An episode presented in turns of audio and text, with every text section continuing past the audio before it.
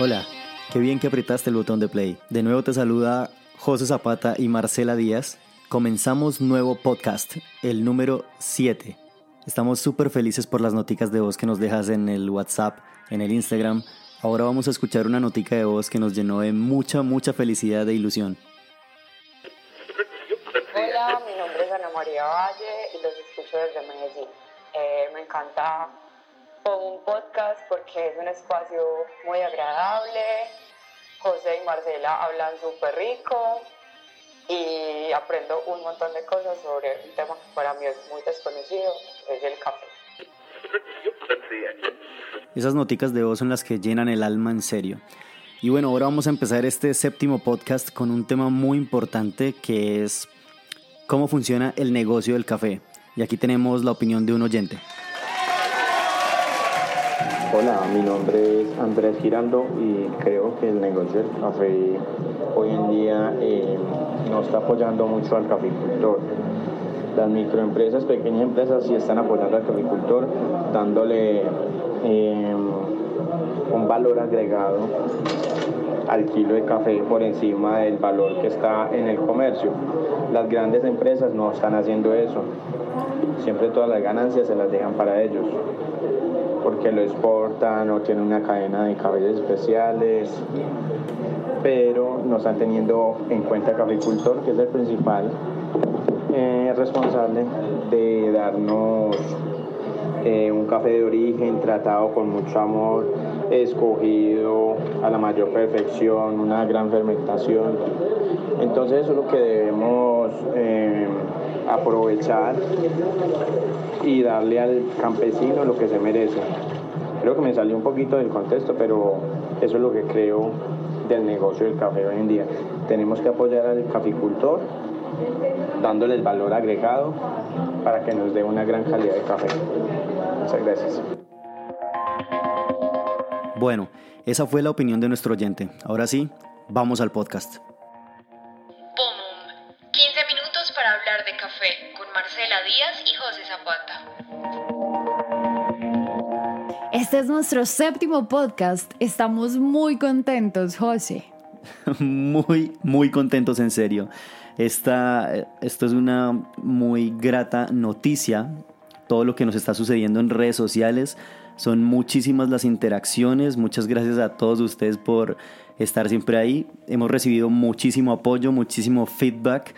Y, pues nada, quiero que sepan desde este medio que este programa es hecho para ustedes con todo el cariño. Queremos que se difunda toda la, información acerca del café y, pues nada, muchísimas, muchísimas gracias en serio.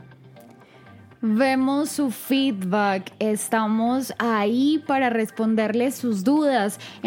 Arroba un Podcast montaron historias desde los cafés haciendo el experimento que les propusimos en el podcast número 6. Siguen de hecho estuvo bienvenidos. Muy bueno. Sí, siguen súper bienvenidos para hacerlo. Los esperamos entonces en las historias que nos etiqueten. También nos reportan sintonía por medio de las historias. Gracias por esto y así les damos la bienvenida. Como les decía, a este séptimo podcast. Hoy hablaremos de ¿Cómo es que funciona eso del negocio del café? Sí, vamos a hablar enteramente sobre el funcionamiento del negocio del café en aspectos generales, ¿no? Como para, para saber cómo se conecta la gran cadena de producción y pues empezar a tener cosas muy claras desde ya para que vayamos ampliando a temas mucho más específicos a medida que avancemos dentro de este gigantesco podcast. Eso está muy interesante. Empecemos entonces, José, enfocándonos en, bueno, ¿qué tipos de negocios surgen en esta cadena del café? Bueno, primero que todo, desde el momento de la producción, pues eh, el café se está comercializando como materia prima, que eso es como el primer paso de todos los productos agrícolas. Entonces, al producir materia prima y venderse como materia prima, pues lastimosamente tenemos un precio muy bajito, que es algo desastroso a los caficultores a veces no se les remunera, a veces en un término muy grande porque no se les remunera la manera de vida. Muchas veces eh, su costo supera la cantidad de dinero que se les está pagando por carga. Y pues bueno, esa es la primera forma en la que podemos empezar a comercializar. La segunda es que ese café crudo, ese café que saca el caficultor de la finca, posiblemente lo lleve a una cooperativa. En la cooperativa lo analizan, lo compran, definen algo que se llama el factor de rendimiento. Muchas veces nos hacemos como bola con este, con este concepto del factor de rendimiento y es realmente muy sencillo. Es saber cuánto café necesito en pergamino seco para llenar un bulto de 70 kilos de café verde o café crudo, ya trillado. Entonces se define un factor de rendimiento y ese factor es lo que determina el precio. Eh, ese es el precio que se le paga al caficultor. Como la cooperativa. correctamente. Como decía anteriormente, pues muchas veces ese precio no es, no es ni justo, pero ese precio ni siquiera es definido aquí en el país. ¿Dónde entonces? Ese precio viene definido desde la bolsa de Nueva York por medio de lo que se llama pues la especulación. Así funciona, por ejemplo, en este caso este producto. Posterior a eso, la cooperativa va a, o bueno, el comprador intermedio que va ahí entre el, entre el caficultor, bueno, este podría exportar el café o podrían eh, revender el café, ¿sí? En algunos casos. Entonces, esa es una segunda posibilidad de negocio. Una vez el café ya ha sido revendido, ¿sí? En una cadena de producción desconectada, el café ha sido revendido, llega a una tostadora en algunos países en donde se consume altísima cantidad de café, hay muchas tostadoras que reciben a diario montones y montones de, café crudo. Para al tostar. Día, exactamente, y para distribuir en sus, en sus zonas o a veces en sus propias tiendas. Muy bien. Caso como Estados Unidos, bueno, Europa, sí, Australia. Em, son casos muy puntuales en donde ellos tienen las tostadoras, ellos compran el crudo, eh, tuestan y distribuyen. El café crudo. Café crudo, sí. Ah, sí, café crudo, porque el crudo es otra cosa, es verdad. El café crudo y se, se distribuye, ¿no? Eh, ya tostado. Entonces ahí hay otro paso más en la cadena de valor. Ellos ya, cuando el café pasa de ser materia prima a estar tostado y empacado, ya se le conoce como producto terminado. ¿sí? Y ahí es donde empieza a tener un poco más de valor. Pero es que ese valor también va acorde a todos los costos que implica el transportar el café, el comprárselo a un tercero, el tostarlo y empacarlo. Entonces también hay... Un montón de procesos más. Exactamente.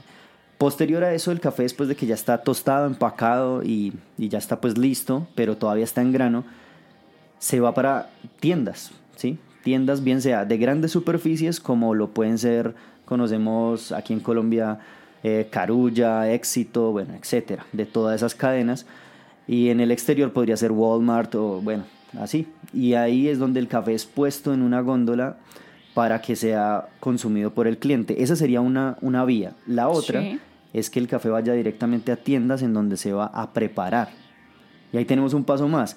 Porque una vez el producto está terminado en bolsa, pasa a estar más terminado aún en las tiendas donde lo convierten en bebida. Ok. Es algo súper, súper amplio. O sea, la cadena de producción tiene altísima intervención, tiene muchas personas detrás que trabajan para que una taza de café esté preparada. Entonces, es importante conocer esto, es importante conocer esto en este punto para que cuando vayamos avanzando a conocer un poco más sobre negocios en torno al café, sepamos por dónde intervenir correctamente, porque hay muchas ramas o ramificaciones, digámoslo así, para poder intervenir adecuadamente con el café, para poder trabajar em, en algo en lo que estemos teniendo falencias. Hay muchas, hemos estudiado muchísimo la cadena de producción y hay muchísimas falencias, tanto humanas como tecnológicas. Pero para eso estamos, para analizar cada uno de esos procesos, para ver en qué podemos aportar y también para ver cómo puede mejorar, porque todo es estudiarlo, pero no solo eso, sino también cuestionarlo y ver qué se puede hacer.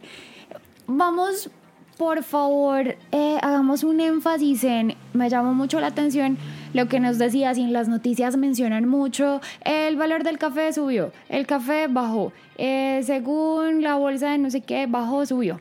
Entonces, ¿cómo nos afecta eso a nosotros como país? ¿Cómo afecta a otros países? ¿En todos los países baja igual, sube igual? ¿Cómo funciona? Bueno, lo primero que necesitamos conocer eh, acerca del precio del café es que está fuertemente influenciado por muchos factores, como por ejemplo los climáticos, la producción, la cotización del dólar y la misma especulación de la bolsa. Entonces, los productores en este caso no participan de la determinación del precio, sino que son simplemente los tomadores del precio. Entonces, bueno, hay varias cositas que hay que analizar ahí. Por ejemplo, según la información que nos suministra la Federación Nacional de Cafeteros, la forma en la que se define el precio es que los inversionistas, o sea, los especuladores, adquieren unas obligaciones o titulaciones de compra, ¿sí? Y venta, de compra y venta del café. Entonces, estos contratos tienen una fecha de vencimiento y esa fecha de vencimiento tiene, tiene un pacto a futuro. Bajo estos contratos se, se, pactan los precios ¿sí? para meses futuros y, antes de que llegue la fecha de venta, los especuladores negocian de nuevo ¿sí? los contratos. O sea, revenden el precio del café a futuro. Esto pone en una situación un poco complicada a los productores. Bastante porque hace que se disminuya o se desvalorice el café, porque la especulación va muy em, relacionada con los factores que acabé de mencionar, como el, factor climático, la producción de los países, el consumo general del café en el mundo. Esto ayuda a determinar el precio, claro que sí, pero cuando se revende, muchas veces la especulación puede tender a peor, puede tender a bajar el precio del café. Por ejemplo, hoy un dato es que el café está a 0,99 dólares la libra. ¿sí? Es decir, en Colombia se, se puede vender una carga de café a unos 680 mil pesos, ¿sí? Normalmente. Entonces... Estás hablando de un valor aproximado. De un valor aproximado, más o menos, ¿sí? De, a lo que puede estar hoy.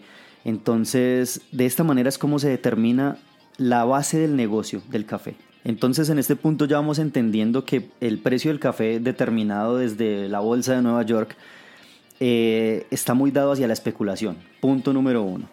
Y punto número dos, lo que se negocia o se renegocia, mejor dicho, eh, no es el producto como tal, sino el precio. Eso quiero hacer mucho énfasis para que quede ahí. Entonces, la gran pregunta es, ¿cómo se podrían diferenciar los cafés comerciales si tenemos en cuenta que hoy en día, por ejemplo, países como Brasil también están produciendo muy buena calidad de café. Eso que nos contaste está súper interesante, pero entonces yo me planteo aquí una posibilidad, algo que me encantaría que pasara. ¿Cómo hacemos entonces para que estos precios puedan ser regulados, pero en beneficio del campesino, del que cultiva el café? Sí, ¿cómo, serían unos precios, eh, digámoslo así, beneficiosos, o sea, unos precios a los que pudiera uno vender el café y obtener beneficios de, esa venta. Bueno, ahí entramos a un terreno complejo porque tendría uno que ponerse en la mitad de esa actividad comercial. ¿Cómo? Entonces, está, si estamos en la mitad, tenemos que ver hacia un lado estarían los compradores de café, que son todas las personas que que, bueno, todos los negocios que comercian con, café bajo estos precios. Y los consumidores finales y los consumidores finales, completamente. Por otro lado, tendríamos a los productores, que son los que venden. Entonces, si estamos en el medio, tenemos que analizar que si tenemos mucho producto, que puede ser esta una variable de época, tenemos mucho producto y la demanda no ha crecido, o sea, la misma cantidad de consumidores sigue estando estable, pues el precio cómo se mantendría. Estable. Estable. Entonces ahí es donde empieza uno a notar varianzas. Y si pasa lo contrario, pues vamos a tener, bien sea que el precio baje o que el precio suba. En este caso, lo que, lo que podemos ver es que para un lado, por ejemplo en el lado de los consumidores, es cómo podemos diferenciar un producto que está puesto en el mercado y que se parecen mucho unos con otros, porque ese es la mm. gran, el gran problema de esto. Lo que dirían algunos consumidores es cómo podríamos pagar más por un producto, ¿sí? sabiendo que hay otro exactamente igual al lado. Sí, ahí entran, no sé, las campañas de marketing, lo que cada marca hace para diferenciarse de la otra, ¿o qué? Esa es una, una parte interesante, pero como ya todo el precio fue gobernado por la bolsa, entonces el problema es que todo ese café vendría costando lo mismo. Ay, Dios mío. Es, es un problema muy complejo que mm. de hecho hasta la Federación Nacional de Cafeteros actualmente, pues aquí en Colombia, lanzó una, una otra opción, digámoslo así, hace un tiempo, de desvincular el precio del café de la bolsa de Nueva York, es decir, dejar de, de basarse en el precio de la especulación para poder comerciar con el café. Bueno, y si esa hipótesis se hiciera realidad, ¿crees que pronto se beneficiaría el campesino? O sea, ¿sí sería real? Bueno, eh, hay que analizar otra cosita muy importante y es que teniendo en cuenta que, por ejemplo, si el café tiene un precio hipotético de, digamos, 0,97 dólares la libra, o sea, una carga de 125 kilos está por debajo de los 670 mil pesos más o menos. Eh, esto puede ocasionar que, por ejemplo, los caficultores tengan que endeudarse, ¿sí? Tengan que endeudarse para para abonar sus cafés, para beneficiar, para, pues, para muchas cosas. Para, el transporte. Correcto, para pagar jornal, para pagar todos los, los costos fijos que implica producir café. Los datos, los datos actuales indican que, por ejemplo, con una baja de este tipo del precio del café, el, el sector cafetero se puede llegar a endeudar más o menos, o está endeudado, en 1.8 billones de pesos. Wow. Sí, entonces es una cantidad gigantesca de dinero y es lo que ha, movido las tablas de la, de la federación para llegar a pensar en este tipo de cosas como retirarse o retirar el comercio directamente con la Bolsa de Nueva York. Que la Bolsa de Nueva York no, no, no define el precio para, para comercializar café. Pero entonces, ¿esto qué implicaría? Bueno, el posible retiro de, de la Bolsa de Nueva York implicaría que cada país productor de café sí. fije el precio de su café a los compradores. Obviamente de acuerdo con la calidad del grano y siguiendo muy bien la ley de oferta y demanda real, sin someterse a la especulación que genera, por ejemplo, pues la cotización tradicional de la bolsa. Lo que nos cuentas cambiaría un montón el mundo, este negocio del café del que hemos estado hablando, le daría un giro de 360 grados. Un giro gigantesco.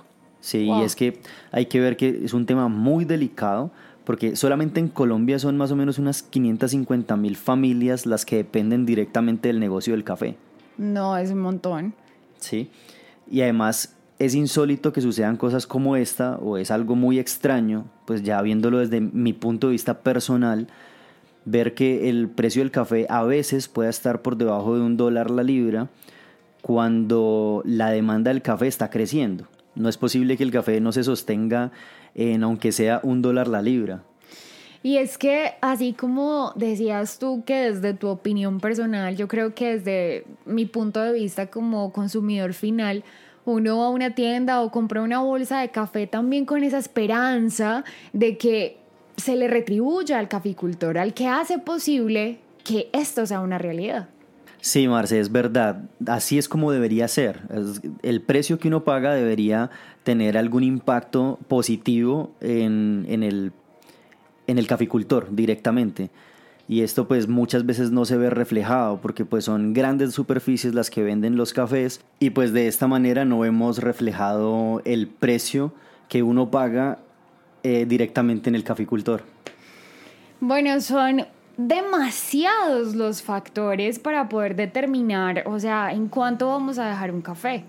Y eso que solamente estamos hablando de, cosas externas a los segundos pasos de, comercialización del café. Solamente hemos hablado del tratamiento del precio, no más. Pero es muy importante hablar del tratamiento del precio porque a partir de ahí cada uno de los negocios que nos mencionabas al inicio, que hacen parte de la cadena productiva del café, se benefician y cada uno juega. Yo creo que esto es como un juego de ajedrez, esto es como un juego de estrategia, de decir, bueno, pongo esto o que me quitan o que sacrifico, ¿es así? De hecho, en eso consiste comerciar y es que cualquier persona que se mete a comerciar siempre va a querer también eh, obtener un beneficio de lo que está comerciando. Entonces de ahí viene también que sea un poco extendida la cadena y que cada persona que agarra la materia prima hace una parte del proceso y obtiene también un beneficio de ahí hasta nosotros como consumidores obtenemos un beneficio que es tener una bebida deliciosa que nos da energía para arrancar o hasta para terminar el día. Es correcto, Marce, sí, es una bebida que utilizamos todos los días para luchar contra esa incapacidad mental con la que nos despertamos. Entonces, sí, y además debemos retribuir alguna parte a, a nuestros caficultores. La idea es estar pensando en un modelo constante en el cual podemos eh, beneficiar a los caficultores. Debemos hallar la manera desde la parte académica, que es nuestro fin principal, para poder aportar, aportarles valor, que ellos conozcan completamente su negocio, que lo, lo puedan accionar completamente y puedan sacar muy buenos beneficios de ahí.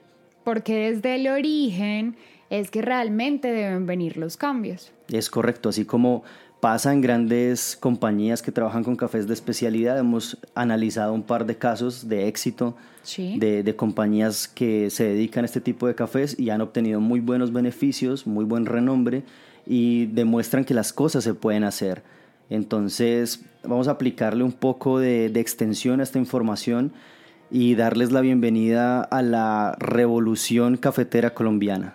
Sí, la revolución que se puede ver reflejadas de muchas formas. Yo quiero hacer una revolución pequeña en este podcast y quiero decir cuáles serían los tips que propongo como consumidora de café para aportar a esta gran revolución y para que mejore el café. Creo que como consumidora final puedo apostarle a ir a tours en fincas para conocer cómo es el proceso, para ser más consciente de, de dónde viene esta bebida que me encanta formarme para saber cómo es esto del café y cómo puedo comprenderlo mejor y enseñárselo mejor a los demás. Yo creo que esos dos tips como consumidora eh, fiel del café pueden ser importantes y pueden aportar a esta revolución. Así es, y vamos a sacar a Colombia adelante a punta de café.